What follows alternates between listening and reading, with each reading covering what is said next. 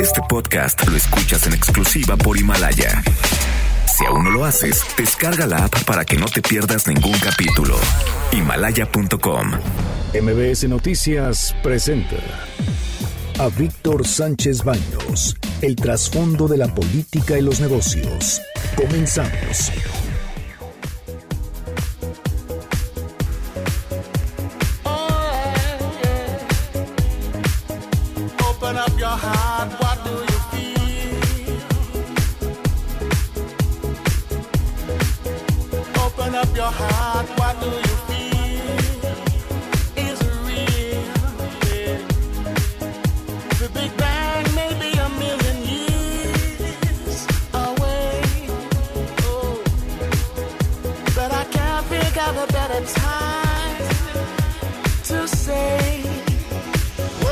Hola, ¿qué tal? ¿Cómo están? Muy, muy buenas noches. Los saludo con mucho afecto. Soy Víctor Sánchez Baños en MBS Radio a través de la frecuencia 102.5 de FM desde la Ciudad de México. Acompañamos, acompáñanos durante una hora en que vamos a, analizar, discutir la información eh, que en los asuntos de poder y dinero eh, leerás y escucharás mañana. Están conmigo César Huitrón. ¿Cómo estás, César? Muy bien, Víctor. Como siempre, muy contento este jueves para poder platicar y discutir de las cosas como bien señalas, de poder y dinero. Y que vaya que hay mucho interés en este país. Vaya que sí hay muchos asuntos de poder y dinero. Bernardo Sebastián. Muy buenas noches a todos. Carmen Delgadillo. ¿Qué tal? Buenas noches a todos. Debate. Comunícate. Comenta a Víctor Sánchez Baños en MBS. Twitter, arroba B. Sánchez Baños y arroba MBS Noticias. Y estas, estas son las expresiones y las historias de hoy. Aquí el presidente Andrés Manuel López Obrador. Nos corresponde enviar una terna al Senado porque se va a elegir a un nuevo ministro en la Suprema Corte. Precisamente como corolario de este acto, voy a enviar la terna y van a ser tres mujeres. Pues sí, el presidente López Obrador informó durante su conferencia ma mañanera de hoy en la mañana que la terna para ocupar el lugar que dejó vacante el ministro Eduardo Medina Mora, pues estaría integrada por mujeres y lo cumplió. Son tres mujeres. Y al mediodía envió la propuesta de la terna para ocupar el cargo de ministro de la Suprema Corte, que misma que oficialmente ya está en las manos del coordinador de la Junta de Coordinación Política, que es de mayoría de Morena, Ricardo Monreal. Y él mencionó que los las aspirantes son Margarita Ríos Farjat, Ana Laura Magaloni y Diana Bernal Ladrón de Guevara. Monreal recibió con beneplácito la noticia y que el cargo de ministro sea precisamente, o el, el cargo de ministro de la Suprema Corte sea una mujer. Y esta es la voz de Luis Martínez, analista de Pemex para Standard Poor's. La calificación, como te digo, está igualada a la del soberano y la calificación de Pemex en este momento solo se va a mover si se mueve la calificación soberana. Nosotros tenemos una evaluación del perfil crediticio individual de Pemex que ya captura este pasivo laboral del que hablas. Cuando nosotros hacemos referencia a las métricas de apalancamiento de Pemex, ya incorpora un ajuste que nosotros hacemos. Yo diría que en este momento no lo vemos. Si el, go el, el gobierno eh, de México, si la calificación calificación soberana tiene una acción de calificación, ya sea para mejorar o hacia abajo, eh, en esa misma dirección y en esa misma magnitud se movería Pemex. Exactamente, estamos de la mano. Pemex, Gobierno de México. Si le va bien a Pemex, le va a ir bien al Gobierno de México. ¿Por qué? Porque Pemex es la principal fuente de ingresos fiscales que tiene el gobierno de México. Y esto no es nuevo, no es de la cuarta transformación, estamos hablando desde la época de José López Portillo. En aquella época, pues nosotros teníamos, los mexicanos teníamos una bonanza espectacular. Se habían caído, los, más bien, se habían disparado los precios de las gasolinas y del petróleo a nivel mundial, y pues nosotros estábamos produciéndole. Y llegó un personaje que le decía los, los churumbeles en la administración de, de Miguel de la Madrid, pero este personaje era precisamente el secretario de Minas, de Energía y Minas y Patrimonio, Patrimonio Industrial, era José Andrés Doteiza y le dice al, al señor, entonces señor presidente José López Portillo, mira Pepe, la mejor manera para que podamos hacer buen dinero es vendiendo por el mercado spot, o sea, por el mercado alterno, no por el mercado oficial, no por la derecha, sino por, por allá, por allá, escuelitas. Y dicen, dicen, no me consta, ¿por qué? Porque no hubo denuncias, pero en aquel entonces era todo mundo, de todo mundo sabido que uno de los hijos de José López Portillo, pues se dedicaba precisamente a manejar el dinero en el mercado spot y mandaba, él tenía los contactos para colocarlo en el mercado de Rotterdam. En Rotterdam es uno de los mercados libres más grandes del planeta, en donde antes de llegar precisamente a Holanda, pues puedes comprar y vender lo que se te dé la gana. Haces lo que quieras ahí. Eso es lo más, lo más importante del mercado de Rotterdam. Estamos hablando de miles de millones de dólares de aquel entonces. Pero, además de todo ello, Pemex en aquel entonces tenía la oportunidad para que los mexicanos, como dijo López Portillo, hay que prepararnos para administrar la bonanza, la abundancia. Pues nos preparamos también que pues hoy seguimos viendo que siguen los problemas alrededor de Pemex. La economía mexicana está petrolizada y estamos hablando desde José López Portillo hasta nuestros días. Dependemos del petróleo y nada más. El prestigio de la petrolera mexicana permea la economía en su conjunto. México sigue, como les dije, petrolizado. Pero aquí hay una, una manera que podríamos salvar quizá a la economía y es que el 30% de los ingresos fiscales que tiene el país provienen de Pemex, pero si nosotros organizamos a esta paraestatal para que logre mayores recursos, ya sea por la venta de petróleo, que no es necesario aumentar la plataforma petrolera, sino es fundamentalmente el tener mm, grandes eh, estrategias comerciales. Tampoco es salir a, a los mercados con nuevos productos, todo ya está inventado en el petróleo, pero lo único que no es cuánto es lo que tenemos de reservas probadas y probables. Pero en fin, así está Pemex. Y esta es la voz del embajador de Estados Unidos en México, Christopher Landau. En cinco años, con el Fondo de Innovación de la Fuerza de 100.000 en las Américas, se han eh, entregado 232 subvenciones a equipos de 477 instituciones de educación superior en 25 países del hemisferio occidental. Con emoción, les comparto que México es el líder en la región. Alrededor de 25 de cada 100 equipos con instituciones educativas estadounidenses provienen de este gran país. Y precisamente, miren, le voy a platicar un poco de Christopher Lando. Es un personajazo. Alguna ocasión yo tuve la oportunidad de platicar unos breves instantes con él. Perfecto español. Perfecto español. Él, pues, eh, eh, hijo de diplomáticos, pues logró conocer también la- lo que es la idiosincrasia de los latinoamericanos. Y yo pienso, considero que Landó es un diplomático fuera de serie, es un diplomático que llega y se mete al país, lo va recorriendo. Yo estimo que ya está a punto de recorrer todo el país, de, de Tijuana hasta Mérida, y también de Tamaulipas hacia el sur. O sea, sabe su trabajo y sabe perfectamente que le tiene que entregar información suficiente porque él es el representante del gobierno de Estados Unidos, no es el gobierno de México. Tiene que entregarle cuentas a Donald Trump y Donald Trump le tiene mucha confianza.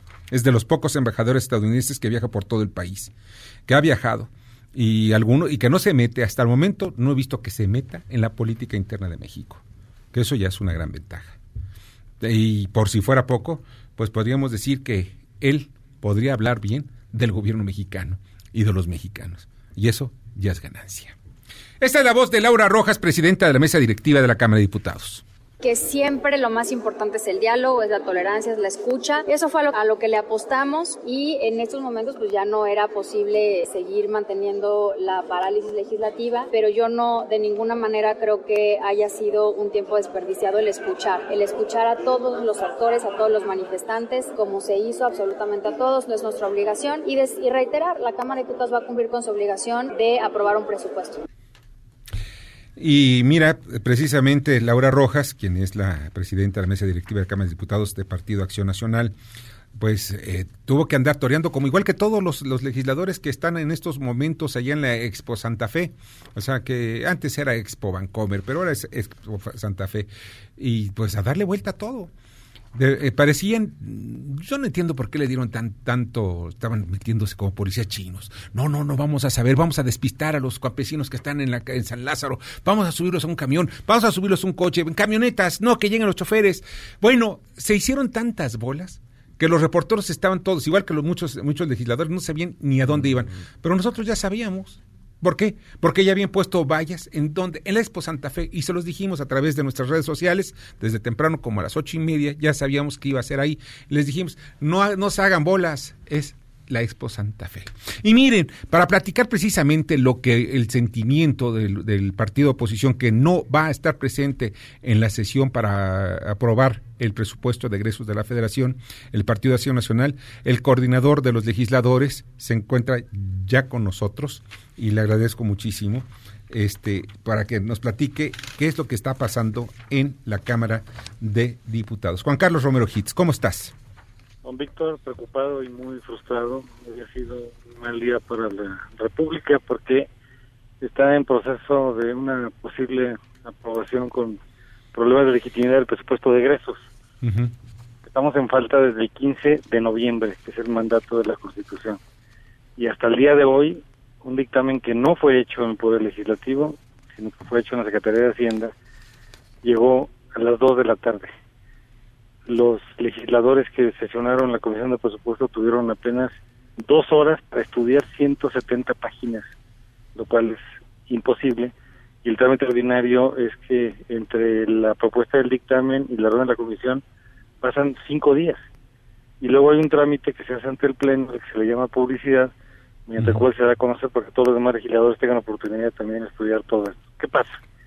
En un presupuesto de 6 billones de pesos, quieren simular una reasignación de 17 mil millones. Es el 0.2% del presupuesto total.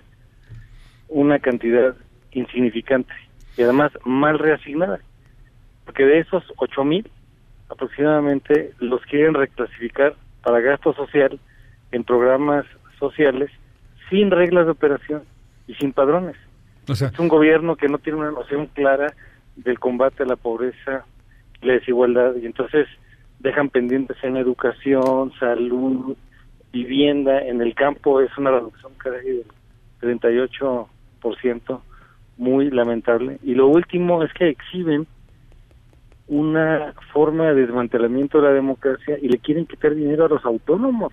Eso no estaba. ¿Cuánto es lo que le quitan a los, a los organismos? 71 millones de pesos. ¿Y a dónde va ese dinero? Porque se los quitan de un lado, pero ¿a dónde se va? ¿A dónde se va ese dinero? Porque si se lo quitan a no, uno, o sea, pues le, para le, mandárselo a otro. La propuesta de origen del presidente le quitan 1071 y se los pasan a los 17 mil para reasignaciones.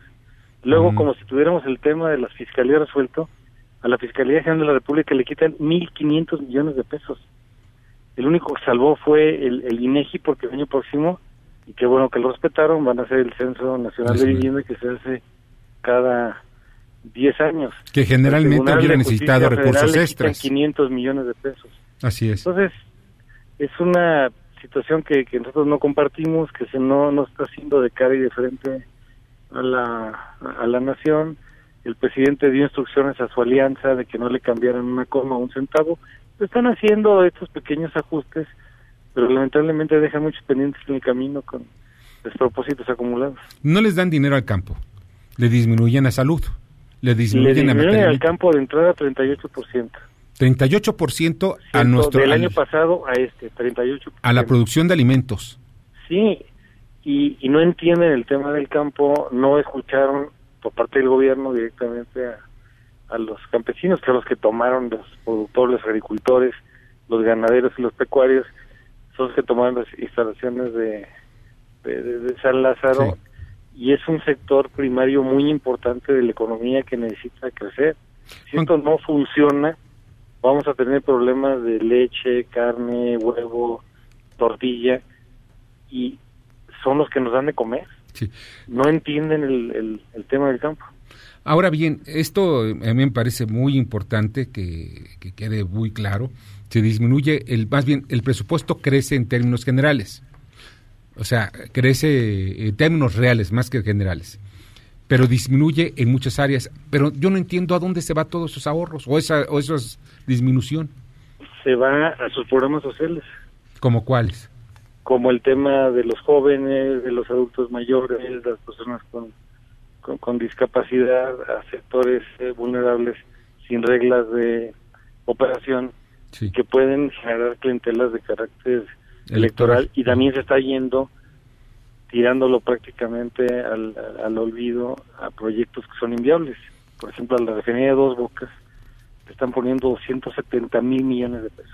Wow. En un lugar mal ubicado, eh, en lugar de tener eh, inversiones eh, privadas, se le quiere poner fondos eh, públicos fiscales. al Tren Maya, al nuevo aeropuerto de la Ciudad de México, en fin, son circunstancias que se podrían atender de otra forma. Luego en el tema municipal ya han desaparecido desde la propuesta del año pasado y hoy no- y es- y en esta ocasión nuevamente el tema de los fondos de infraestructura para los, municipios. Claro. Habían reducido el, el fondo para la seguridad pública. Como concesión están diciendo vamos a dejarlo igual que el 19 porque lo estaban bajando en mil millones y lo están restableciendo y de ahí están jugando con los 17 mil millones de pesos. Ya tuve el privilegio de ser gobernador, conozco cómo se mueven las, las finanzas, sabe uno dónde están las prioridades y aunque respetamos el derecho del presidente de enviar su orden de jerarquía, se tiene que atender el tema de la población de manera integral. Los alcaldes y los ayuntamientos no van a tener dinero para, para obra. No hay obra para carreteras o de infraestructura prácticamente en los estados del país. Es una larga lista de omisiones porque se quiere atender solamente lo que es importante para el presidente, lo cual en principio sí está en su derecho de proponer, pero no de imponer. Bernardo Sebastián. Buenas noches, Juan Carlos. Mira, yo veo al PAN como hoy en día el único de oposición, realmente, pero al salirse de esta, de esta, bueno, de esta, pues lucha, porque debería ser una lucha por darle más recursos al campo a todos estos que están siendo, pues, Marginados. marginados en realidad. ¿Cómo el PAN en este momento está amarrado de manos, no puede hacer nada o simple y sencillamente ya sabe que no puede competir contra la mayoría morena? En este momento los números de San Lázaro le dan a la alianza la medida simple, la suficiente para aprobar un presupuesto. Entonces necesitamos construir, ver identificación de los temas necesarios y por eso acompañamos a los demás coordinadores a escuchar a los sectores que tenían preocupación. Por ejemplo, los rectores. Tenían varias preocupaciones, se le están dando alrededor de mil millones de pesos para, para 50 universidades, son 20 millones por universidad, sin tomar en cuenta tecnológicos y otras instituciones, no son cantidades significativas. Lo mismo hicimos en el caso del, del campo. Y ya una vez que terminaron las elecciones, es un tema de sociedad y de gobierno. Necesitamos tener mayor interlocución y seguramente innovación. Lamentamos, por ejemplo, que el presidente de la República no se ha reunido desde hace 11 meses y los días que lleva, ahora 21 días, una sola ocasión con presidentes de otro partido político, con Ujú. legisladores de otro partido político, con ayuntamientos. Es el tiempo de la política y sí necesitamos mirar a la sociedad, necesitamos con mucha humildad hacer autocrítica. Claro. El, el PAN acaba de cumplir 80 años, tiene muchas contribuciones y también mucho que aprender y, y mejorar. César Buitrón. Eh, diputado Juan Carlos Romero, muchísimas gracias. César, buenas noches. Muy buenas noches. Eh, ¿Podríamos, ante esta malentendida austeridad que está promoviendo el gobierno federal y con este presupuesto, calificarlo como un presupuesto insensible ante la, la realidad y las necesidades del México de ahora? La respuesta es no. Confunden la buena intención de la austeridad con el austericidio. Porque no podemos desmantelar las, la- las instituciones. Necesitamos instituciones fuertes. Cuando vemos el asalto al Instituto Nacional Electoral, a la propia Comisión de Derechos Humanos quitan 38 millones de pesos, a la Fiscalía General de la República 1.500 millones de pesos, como si el tema de seguridad y procuración de justicia estuviese suficientemente atendido. Y lo que vemos es que tenemos un presidente que tiene su diagnóstico, se respeta, pero tiene que conciliar con los demás actores, tiene que reunirse con ellos, convocarlos, escucharlos, construir y caminar con ellos. Y que no los acuse que se están mochando, como les dijeron, le dijo Mario Delgado, les dijo a ustedes al PAN, Mario Delgado y el mismo presidente de la República. Yo no vivo por el espejo retrovisor y no tengo un sedamento de corrupción en la vida y no me voy por aludido, pero aprovecho para retar a Mario Delgado a que tome el lápiz o la computadora y le ponga reglas de operación a los programas sociales. Esa es la fuente de la corrupción. Están entregando recursos, por ejemplo, a jóvenes y a personas que no necesitan ese recurso porque no tienen reglas de, de operación. la mayor fuente de la corrupción es la falta de transparencia, es la opacidad. Entonces necesitamos sí aprender del, del pasado, pero no quedarnos estacionados en el museo del siglo pasado y el espejo retrovisor. El presidente se presenta y eso es respetable con una persona honesta, austera, eh, transparente, pero veamos el equipo que tiene y veamos cómo están conduciendo las instituciones. Los hospitales no tienen medicinas, no hay plazas suficientes para los médicos residentes, para los recién egresados. En el tema de la educación se hicieron reformas significativas, que por cierto fueron principalmente propuestas Claro. nuestras. Para educación inicial no le pusieron dinero en el presupuesto de origen y ahora le ponen un poco. En educación normal lo mismo. En educación inclusiva tampoco lo están incorporando.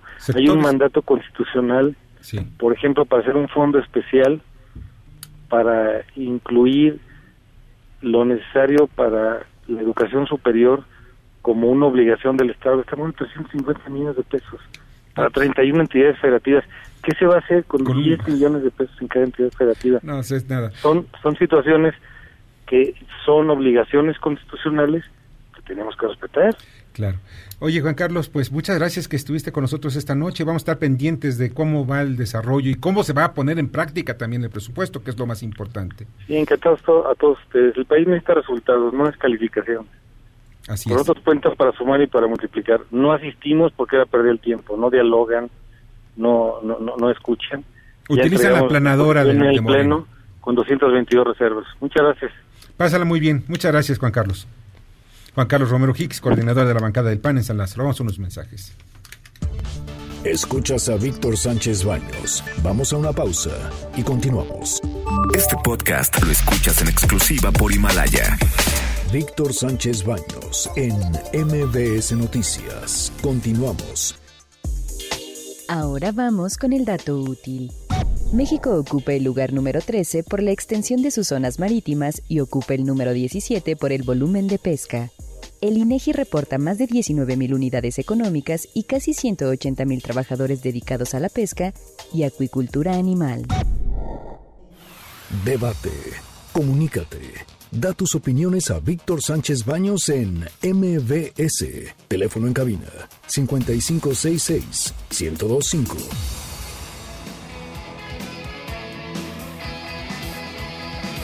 Muchas, muchas, muchas gracias que continúen con nosotros en esta noche, esta noche de casi viernes. Ya empieza a sentirse un poquito que el cuerpo ya empieza a moverse. En fin, ya estamos cerca del viernes. ¿eh? Se acercan las posadas, Víctor. También, así que vayan preparándose, descansen ahora para poder explotar el cuerpo durante aquellos días. Miren, ya está la línea telefónica, le agradezco muchísimo Pablo eh, Jarero, quien es diputado por Morena, miembro de la Comisión de Presupuesto. Hola Pablo, ¿cómo estás? Muy buenas noches.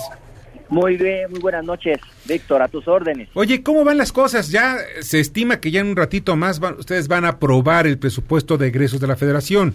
Ya pasó de comisiones, ya iniciaron en estos momentos, ya están en, en, en sesión. Sí, de hecho, en estos momentos, Víctor, el presidente de la Comisión de Presupuesto, el diputado Cuellar, Sí, está eh, presentando el dictamen al Pleno. Acaba de iniciar hace un par de minutos. Ah, ¿Y cómo ven al- en términos generales? Eh, va, eh, eh, no le van a cambiar materialmente nada al, al presupuesto que envió el presidente de la República, con algunas 17 mil millones de pesos, que es el Bueno, 0.4%. mira, yo creo que es importante aclarar sobre todo algunas cosas que se han dicho, Sí. eh, que están en el ámbito de lo mediático y que, bueno, no son precisas, ¿no? Por ejemplo, eh, diría el tema de ramos autónomos. En el año pasado aprobamos algo así por el orden de los 97 mil millones de pesos. Ahora vamos a aprobar eh, casi 120 mil millones de pesos. Y te lo comento porque, bueno, es parte del debate que se ha dado. No le vamos a quitar dinero al Poder Judicial, al contrario, va a tener más recursos el Poder Judicial. Ajá. No le vamos a quitar dinero al que son Nacional jueces, Electoral. fundamentalmente Eh, la aplicación de la puedo- justicia. Pero la Fiscalía General de la República sí le quitan ahí 1.500 millones de pesos. No, al contrario, eh, Víctor. La Procuraduría General de la República, que era antes, digamos, el año anterior, Sí. Ahora es la eh, Fiscalía. va a recibir algo así como 1.500 millones de pesos más. Estoy hablando de que en este ejercicio de 2020 se van a recibir, se van a entregar a la Fiscalía General de la República 16.702 millones de pesos.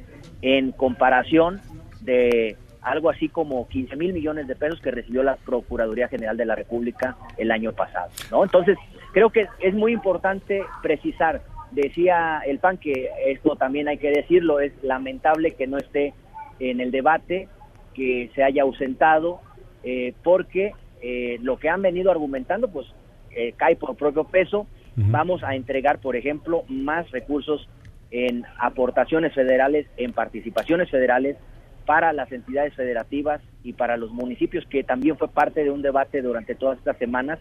En el caso de aportaciones vamos a pasar de 735 mil millones de pesos a 750 mil millones de pesos y luego en el tema de participaciones a entidades federativas y municipios de 919 mil millones de pesos a más de 950 mil millones de pesos. Entonces, eh, vamos a mantener incluso, Víctor, eh, los recursos que se sostuvieron el año pasado en materia de seguridad, lo que manejan las entidades federativas eh, y los municipios. Entonces, bueno, hay evidentemente hay posiciones encontradas porque estamos planteando un presupuesto con una visión radicalmente distinta a los presupuestos que se habían venido aprobando históricamente. Ahora bien, también, y esto es importante destacar, ¿no? que gran parte de los recursos se están enviando también a programas sociales, pero a programas sociales que tienen tendencia partidista, o sea, son electoreros.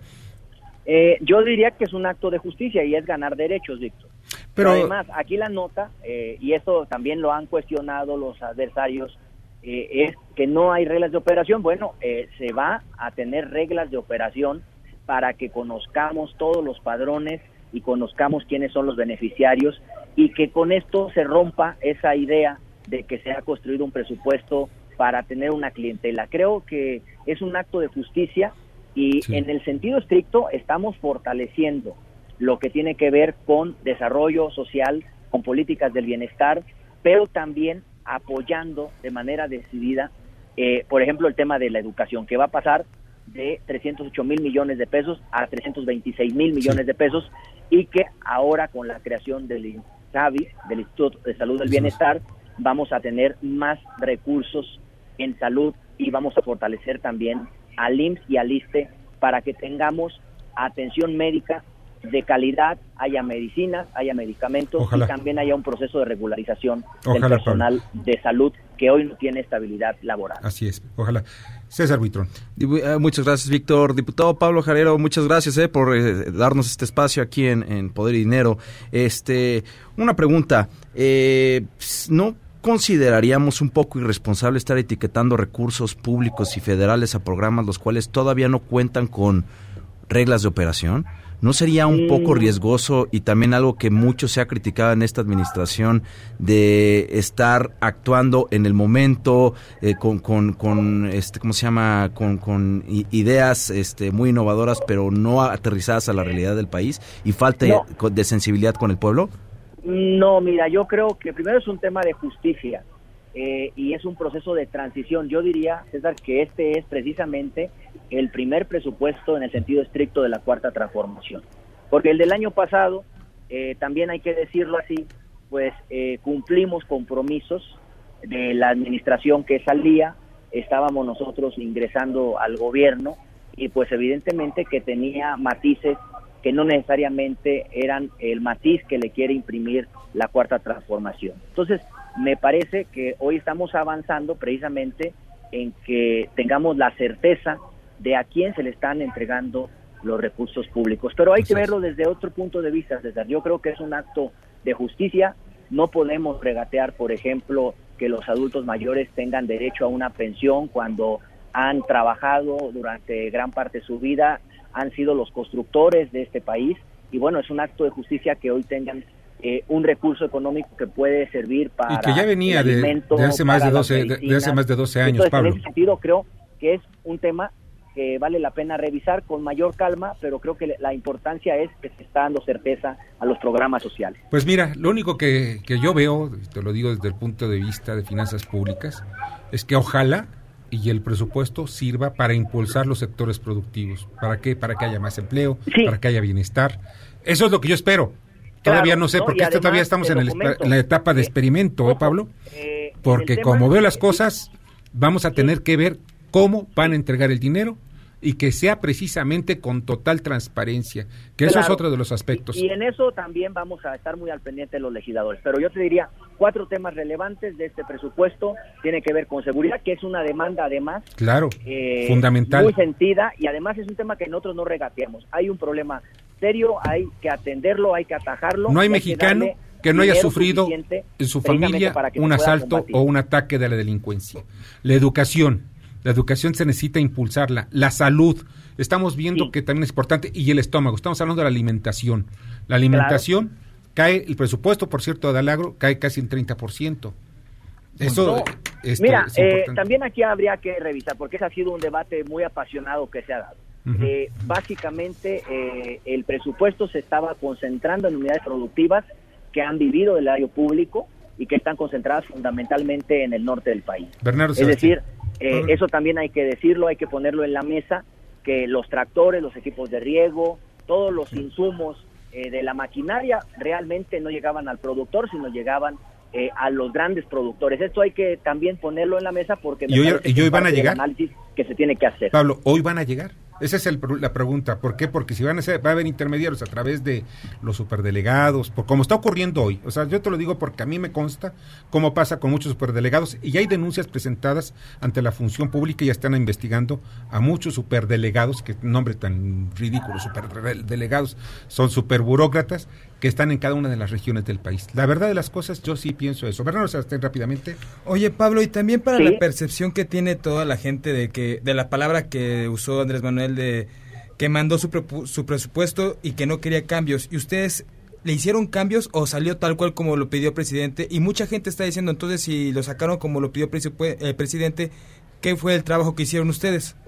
Mira, do- dos temas que me parece importante. Uno, es que es un falso debate que se acuñó en otros gobiernos, esto de la sana distancia, y yo lo quiero decir.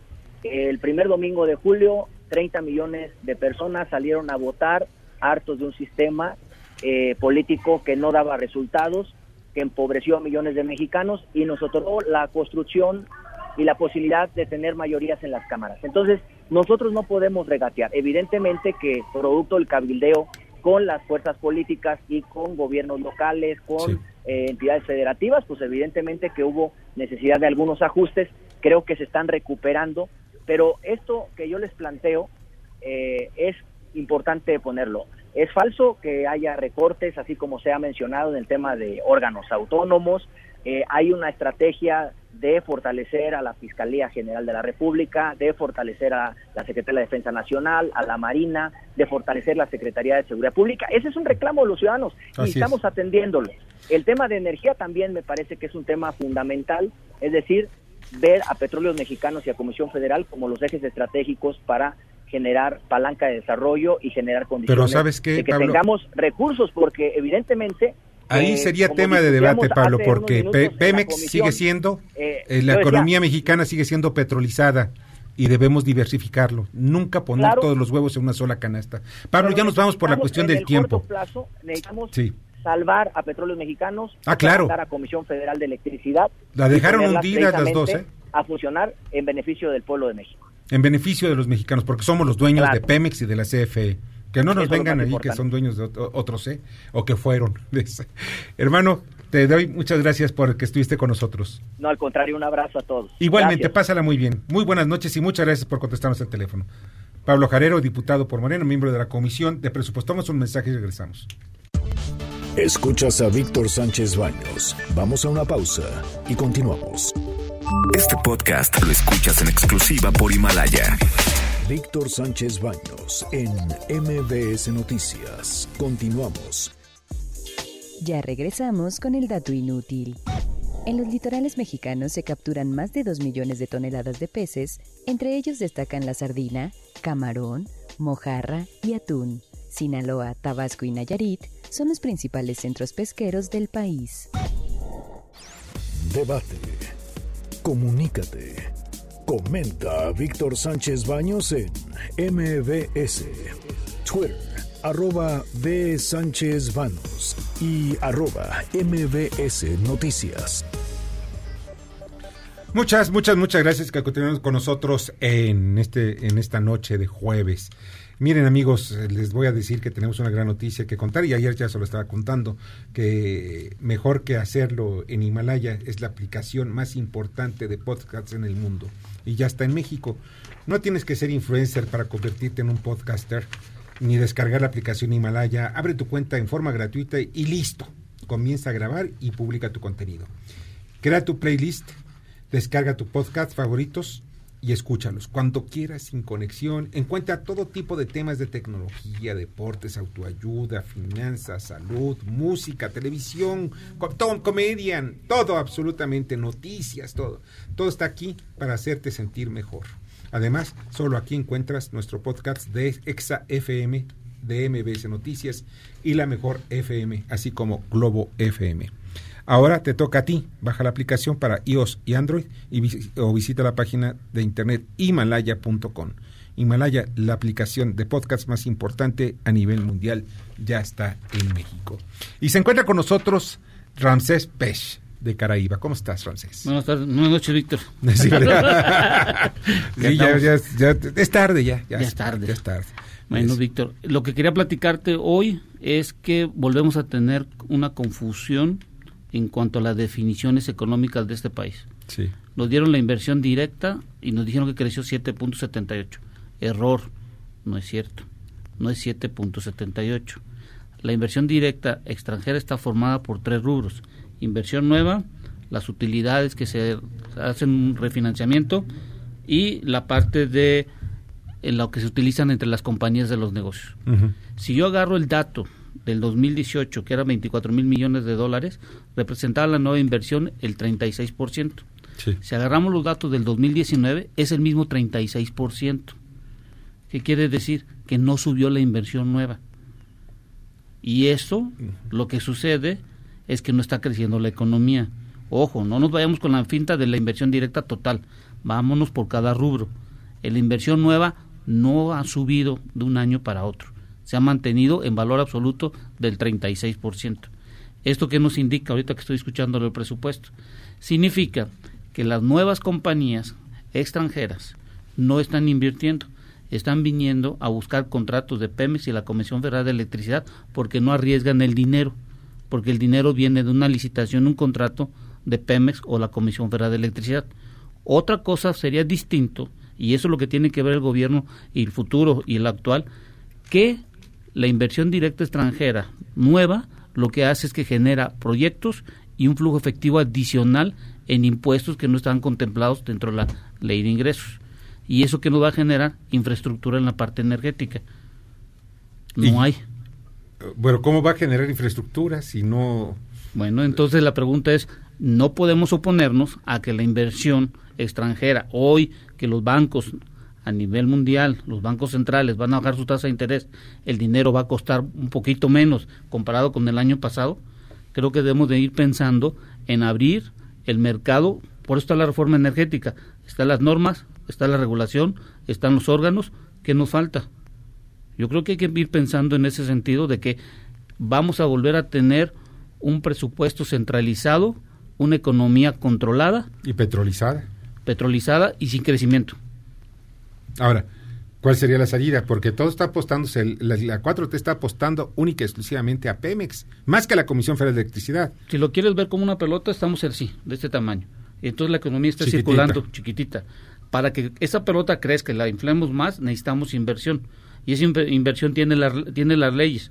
Tiene la reforma, tiene sus leyes, que son más de 12 leyes que tenemos. Puede venir la inversión, la, la inversión privada. Y la inversión privada, que lo que hay que tomar en cuenta es que asuma el riesgo, pague los impuestos, genere eh, empleos y los empleos generan impuestos y el gobierno se debe convertir en un facilitador que capare una mayor cantidad de impuestos y con ello el ingreso que no tenían contemplado, haber una inversión directa adicional, vas a tener una mayor cantidad de impuestos que no tenías contemplados. Creo que ese es el secreto que tenemos que ir viendo hoy en día. No nos vayamos con la finta de la inversión directa del valor absoluto de 7.78. Eso no es lo correcto, es cuánto fue la inversión nueva, porque es un valor de dinero adicional que vamos a tener. Ahora bien, dos bocas. ¿Es el salvador de la infraestructura en México? No. De un sector no, que ya va no. en decadencia. No, lo que hay que entender es, Dos Bocas es un recurso que viene de la administración pública, de una inversión pública, no de inversión privada. Así es. Entonces, en la inversión pública dependemos del presupuesto y de la recaudación de impuestos que se vaya a tener. ¿Qué es lo que pues, sucedería si lo hiciera un privado? El riesgo lo va a asumir el privado y va a acelerar esa inversión para que se realice lo más antes posible para que se tengan los proyectos. Eso es lo que hay que entender hoy en día. ¿Cuánto dinero queremos que la inversión pública arriesgue en función de la ley de ingresos? Ese es el secreto. Porque se sacrifican otro tipo de, de actividades, o sea, se- eh, mira, salud, educación, agro, se sacrifica por dos bocas. Lo mismo se sacrifica para para el tren Maya, se- ah, para el tren transísmico. Al final de cuentas, ¿qué nos va a redituar los mexicanos? ¿Qué es lo que veas tú? ¿Qué pasaría si, por ejemplo, si viene la inversión nueva, adicional, paga impuestos de los que no tenías contemplados en la ley de ingresos y esos impuestos adicionales cubre lo que te falta de salud por el presupuesto? Porque todos pensamos que el presupuesto el día primero de enero se bajan los, los recursos. No, no, no. Tardan dos, tres meses en que lleguen los recursos. Incluso hasta el todo el año, hasta el año. finales de año. Pregúntale te- a los de. Pemex cómo están ahorita, los de la comisión. Sí. Entonces, creo que lo que tenemos que ir viendo es quién nos va a dar el flujo efectivo rápido, que son los impuestos de privados, inversión de privados, porque inyectan el dinero en forma automática al sistema económico. Y creo que la, la disyuntiva de hoy en día es si, el- si la inversión directa en la parte de rubro de no inversión se ha mantenido en un valor absoluto del 36%, ¿qué vamos a hacer? Por eso Carlos Slim está comentando. ¿Por qué creen que también bajaron la, la, la tasa de crecimiento? A raíz de la- del dato de la inversión directa. Claro. Al siguiente día bajó. Pues Véanlo en ese punto de vista. Pues eso panorama de veras siempre nos vienes aquí y estamos bien optimistas y ya abajo. Ramsés, muchísimas gracias que estuviste con nosotros. Gracias. Muchas gracias, Ramsés Pech de Caraíba y sobre estos temas de, energe- de energía que son fundamentales y desafortunadamente, bueno, ¿qué les puedo yo decir? Vamos a esperar resultados. Yo no apuesto, pero vamos a esperar resultados. Ya está con nosotros Esther Aduna, la comunicación del futuro. Está, Esther, ¿cómo estás? ¿Qué tal, Víctor? Buenas noches. Pues bien, hoy vamos a hablar, yo les voy a dar muy buenas noticias de Guadalajara, Jalisco. Se ha convertido este año 2019 en el boom de la nueva tecnología, de las nuevas aplicaciones. Está sucediendo algo muy, muy curioso en el área de la Es el tecnología. Silicon Valley y el, el Sí, se está mexicano. convirtiendo, y dicho por los propios empresarios norteamericanos de California, están viendo muchísima expectativa, pero ¿qué crees? Hay un cambio total. Ya no somos manufactureros. Están contratando las empresas norteamericanas como Google, como HP, como Intel, están contratando a los ingenieros mexicanos, pero con sus patentes, para crear nuevas tecnologías. Y eso da totalmente un giro a lo que estábamos acostumbrados a hacer en México. Es decir, hoy no estamos reparando un software y no estamos poniendo una aplicación más dentro de otra aplicación. Mira, por ejemplo, vamos a hablar de estas tres empresas norteamericanas en Guadalajara, Jalisco este año. HP solamente está invirtiendo en tres proyectos y 90 patentes de mexicanos, de ingenieros mexicanos. Ellos mismos dicen que es su Dream Team. Están creando el nuevo chip de 5G que va a controlar todos los teléfonos. O sea, eso es impresionante, toda la red que va a ampliar. La capacidad A de la red partir para del los año celulares. próximo ya empieza el 5G. Ya están creándolo ahorita, Y están trabajando en empresas que eso. dependen de eso como Huawei, ah, ah, bueno, Todas, Mac, todas, las empresas de celular. O sea, cuando tú ves tu celular arriba dice 3G, 4G es la capacidad que tienes en la red. Bueno, los ingenieros mexicanos en HP están creando ya el 5G. Esto te habla también de que todo eso va a pasar por Guadalajara, Jalisco cuando ya esté creado. Y están haciendo unos lentes que van a poder recibir llamadas telefónicas a través de la voz. O sea, hicieron un software en el cual cada palabra que nosotros decimos tiene una vibración y esto se va registrando. Y el tercer eh, proyecto de patente que ellos compraron es inteligencia artificial de drones. Por otro lado, Google va a aplicar su programa de Google Station también en Guadalajara, en Jalisco. Y por otro lado, HP va a montar todo lo que son laboratorios y centros de automatización y de inteligencia artificial. Pero si hablamos del término acuñado por Steve Wozniak, que se llaman unicornios, que son empresas valuadas en mil millones de dólares antes de salir al mercado, como fue Waze en su momento en Israel, que cuando sale al mercado la compra Google y la compra en más de mil millones de dólares. En México ya tenemos dos empresas que son unicornios muy reconocidas, una es Kio Network y la otra es Softec. Estas dos empresas se dedican básicamente a la venta de software, de bases de datos y de tecnología. Sin embargo, se dice que para el 2021 habrá una empresa que se llama Krabi y otra que se llama Subale, las dos en Guadalajara, Jalisco, que podrán llegar a alcanzar una en el 2024 y la otra en 2021, la calidad de unicornios ya con más de mil millones de dólares en sus ¿Por valuaciones. qué unicornios? ¿Porque son únicos o porque son diferentes? ¿Por qué? Porque son empresas que están creciendo y que con la tecnología, por eso Steve Wozniak es el que se mete en este tema, el fundador de Apple, con la tecnología lograron crecer. Es decir, en el caso particular de Software y de Networks, de Kia Networks, son empresas que tienen más de 20 años en el mercado, pero cuando llegaron las nuevas tecnologías, las aprovecharon para crecer.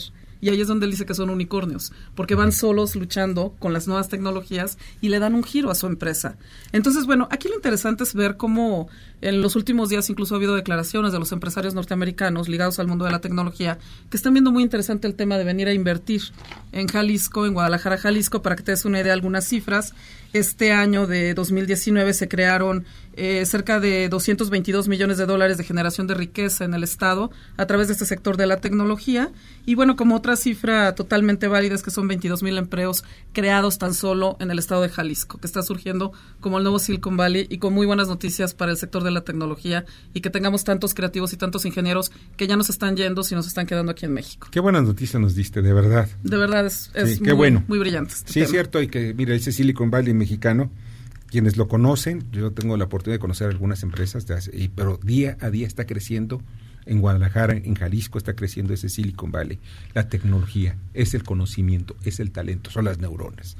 Esther, muchísimas gracias. No, de qué a ustedes. Buenas noches. Esther Aduna y la comunicación del futuro. Miren, ante las buenas noticias viene una mala noticia, ni modo, ¿no? La presidenta de la Cámara Baja de Estados Unidos, la demócrata Nancy Pelosi, descartó descartó que el Tratado de Libre Comercio entre México, Estados Unidos y Canadá, conocido como el TEMEC, pueda ser ratificado por el Congreso antes de que finalice el 2019.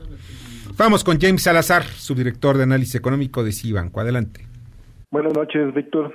Ayer comentábamos con nuestros amigos del auditorio que las dudas sobre las negociaciones comerciales entre Estados Unidos y China habían provocado retrocesos en los mercados financieros globales, sobre todo en los cambiarios. Pues bueno, en la sesión de hoy, esta incertidumbre comercial sigue pesando en el ánimo de los inversionistas, solo que ahora dominaron declaraciones que propiciaron algo de optimismo de que las negociaciones siguen avanzando. Destacan las informaciones de que China ha invitado funcionarios estadounidenses a Pekín para mantener otra ronda de negociaciones y asimismo el ministro de Comercio del gigante asiático asegura que pues, ambas potencias siguen en contactos y, y están próximos a sellar esta famosa fase 1 del acuerdo en el corto plazo. Por otro lado, con relación a otro de los grandes temas con impacto en los mercados, sobre todo en los mercados locales, el TEMEC, Hoy escuchamos a la presidenta de la Cámara de Representantes de Estados Unidos, Nancy Pelosi, otra vez, hablando de que pues, han logrado avances para abordar las preocupaciones demócratas sobre un pacto comercial con Canadá y México, o sea, esto, avances con el gobierno del, o la administración del presidente Trump, pero ella dice que pues va a tomar tiempo escribir el proyecto de ley y llevarlo a votación. Entonces, a pesar de esta buena voluntad, pues, luce complicado que el Congreso estadounidense lo apruebe antes de Acción de Gracias. Eh, habíamos estado comentando en otras ocasiones que existía esa posibilidad de que antes del 28 de noviembre eh, el Congreso de Estados Unidos ratificara el TEMEC. Pues ahora con, con lo declarado por, por Pelosi es una buena noticia. El problema es que el Congreso entra en receso y va a regresar hasta los primeros días de diciembre, entonces prácticamente se desvanece esa posibilidad, aunque sigue latente el hecho de que pueda aprobarse antes de que concluya el 2019. Así, la bolsa mexicana retrocedió 0.80% el día de hoy, mientras el peso mexicano rompió racha de tres jornadas consecutivas de pérdidas para ubicarse en 19.38 en el tipo de cambio al mayoreo. Buenas noches. Escuchas a Víctor Sánchez Baños. Vamos a una pausa y continuamos. Este podcast lo escuchas en exclusiva por Himalaya. Víctor Sánchez Baños en MBS Noticias. Continuamos.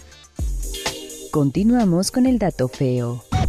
En todo el mundo, la pesca incidental causa la muerte de unos 300.000 mamíferos marinos como ballenas, delfines y marsopas. Lo mismo sucede con unas 300.000 aves marinas y 250.000 tortugas, que quedan enredadas en las redes. Facebook, Instagram y LinkedIn. Víctor Sánchez Baños. Tu voz se escucha en la radio. Muchas gracias que continúen con nosotros en esta noche de jueves, casi viernes. Eh, Disfruten su jueves y vamos a las columnas político-financieras que leerán ustedes el día de mañana en los periódicos diarios de la Ciudad de México. Mauricio Flores, adelante. Mañana acerca una iniciativa no extraña lo que le sigue, una iniciativa de un grupo de diputados del partido Morena que creen que quieren militarizar y militarizar los más de 100 puertos mercantes que tiene México. Sí, asignarles todas las funciones a la Marina y no es porque la Marina sea mala, al contrario, una gran institución, pero eso, eso puede torpedear, vaya que torpedear el comercio exterior de nuestro país. Mañana, gente detrás del dinero, Mauricio Flores, ahí en la razón. Muchas gracias, Mauricio, te agradezco muchísimo. Darío Celis. Buenas noches, Víctor. Mañana en la columna La Cuarta Transformación del periódico El Financiero vamos a platicar de la madre de todas las licitaciones del gobierno de Claudia Sheinbaum. Es la más esperada por los proveedores de vales electrónicos, un contrato de 3.400 millones de pesos que ya se empiezan a arrebatar unas cinco compañías. De esto mañana la cuarta transformación del periódico El Financiero. Buenas noches. Buenas noches, Darío, te agradezco mucho. Francisco Rodríguez. Víctor, muy buenas noches. ¿Qué te parece que hay dos bonillas?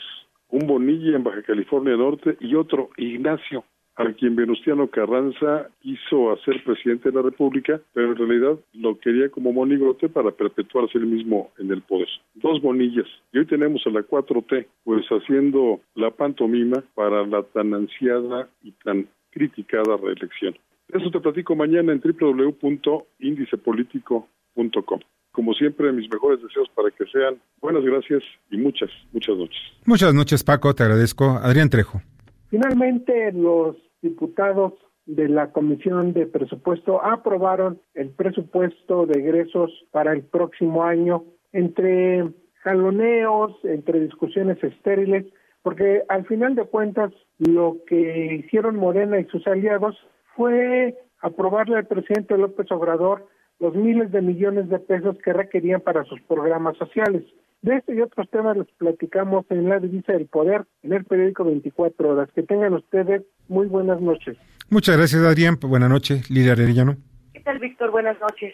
Estamos viendo que el manejo presupuestal no es del todo parejo. Para las entidades gobernadas por morenistas, bueno, pues el porcentaje de apoyos del gobierno federal crece en más del 50, 60% en algunos casos. No así ni para panistas ni para priistas.